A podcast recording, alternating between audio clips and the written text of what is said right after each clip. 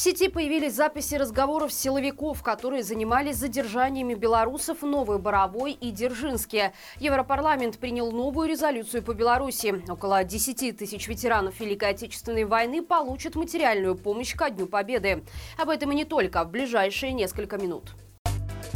Силовики провели спецоперацию по отлову противников режима в преддверии прошлогоднего Дня воли. О деталях происходившего в те дни стало известно каналу «Партизанская хваля», в распоряжении которого попали сливы о подготовке акции зачистки в Новой Боровой и Дзержинске. Как утверждают авторы канала, на обнародованных записях зафиксированы переговоры силовиков в начале марта 2021 года. По имеющейся информации к операции были привлечены сотрудники ряда ведомств – от милиции общественной безопасности до уголовного розыска и ОМОНа. Общими усилиями силовики продумали схему по отлову активистов, включающую заранее заготовленные варианты, по каким статьям задерживать людей. При этом источник считает, что участников операции не волновало, если в принципе какая-либо протестная активность Боровой и Дзержинске. Силовикам в первую очередь было необходимо показать собственную активность по отлову особо опасных для режима преступников. Примечательно, что милиция вела постоянную прослушку телефонов некоторых активистов активистов. Однако, как признавались друг другу сами сотрудники, никаких составов уголовных или административных дел получить таким образом так и не удалось. Европарламент принял новую резолюцию по Беларуси. В ней осуждаются систематические репрессии режима против жителей страны и инакомыслящих.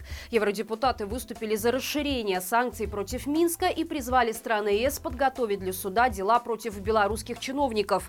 Европарламент решительно осудил недавние приговоры журналисту Анджею Почобуту, лауреату Нобелевской премии мира Олесю Беляцкому и другим политзаключенным. То же самое касается и заочных приговоров Светлане Тихановской и членам координационного Координационного совета. Европарламент также напомнил о том, что белорусский режим является сообщником России в агрессии против Украины и подчеркнул, что Лукашенко и другие официальные лица должны предстать перед трибуналом и понести ответственность за соучастие в войне. Наконец, парламентарии осудили предложение МОК разрешить белорусским спортсменам участвовать в квалификации к Олимпиаде 2024 года под нейтральным флагом, так как это противоречит всесторонней изоляции Беларуси и будет использоваться режимом в пропаганде пропагандистских целях.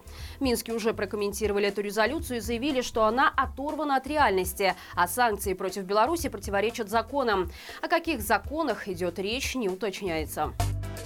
У белорусов Литвы и Польши появилась возможность часть своих налогов отправлять на помощь демократической Беларуси. С таким проектом выступила платформа «Новая Беларусь», принадлежащая Павлу Либеру. Речь идет о тех, кто в этих странах официально трудоустроен или имеет ИП. Перечислить на благотворительность можно путем заполнения налоговой декларации. В Польше сумма пожертвования составит 1,5%, в Литве – 1,2%. Это примерно 20-30 евро при получении средней зарплаты в этих странах странах.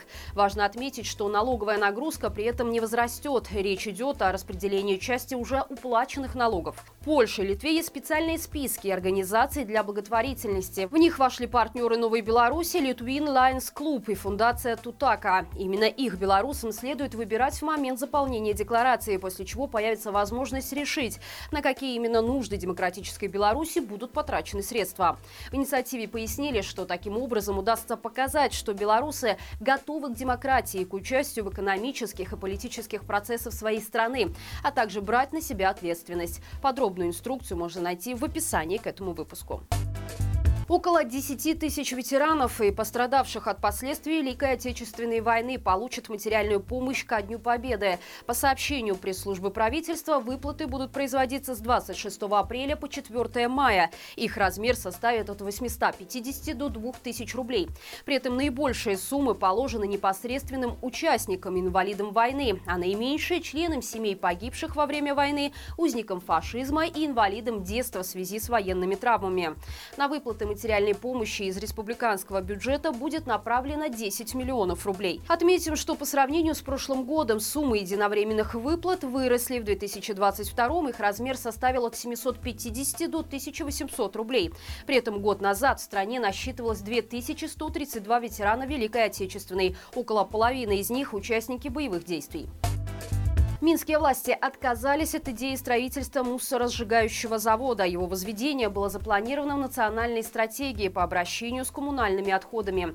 Однако после проработки возможности реализации этого проекта от него решили отказаться. В то же время сообщается, что мусоросжигающий все-таки будет построен, но не в Минске. Сейчас идет проектирование объекта вблизи полигона Тростенецкий. Он должен появиться к 2025 году. Его мощность 600 тысяч тонн отходов в год. Планируется, что там там будет проходить сортировка всех коммунальных отходов из Минска, отбор вторичных материалов, компостирование и производство РДФ топлива, которое впоследствии отправится на цементные заводы. Реческой районной гимназии подарили кувалду с автографом якобы одного из основателей ЧВК «Вагнера». Оружие передал туда местный пророссийский активист Владимир Габров, а сопровождал его мужчина, который сделал на кувалде надпись от основателя бренда и подписался позывным «Бес». Реформ Бай сообщает, что такая кличка была у командира 4-го штурмового отряда ЧВК «Вагнера», уроженца Беларуси Николая Будько. Напомним, что он засветился в расследовании убийства шестилетней давности в Сирии. Журналисты утверждают, утверждают, что в 2017 году именно Будько отдал приказ пытать, а затем жестоко казнить сирийца, который дезертировался из армии. Николай родился в Горках, служил в армии, а затем переехал в Россию и устроился в ОМОН. Впоследствии ездил в боевые командировки в Дагестан и Чечню. Служил во французском иностранном легионе, а в 2015 году завербовался в ЧВК Вагнера. Отметим, что с помощью кувалды в этом формировании казнят своих предателей. На данный момент известен как минимум один подобный случай. И это все на сегодня. Не забудь поставить лайк этому видео и написать комментарий. Любая активность помогает этому ролику набрать большее количество просмотров. Не забудь также подписаться на оба наших канала и все социальные сети, где получать информацию о происходящем в Беларуси и за ее пределами можно в более коротком формате. До встречи завтра и живи Беларусь!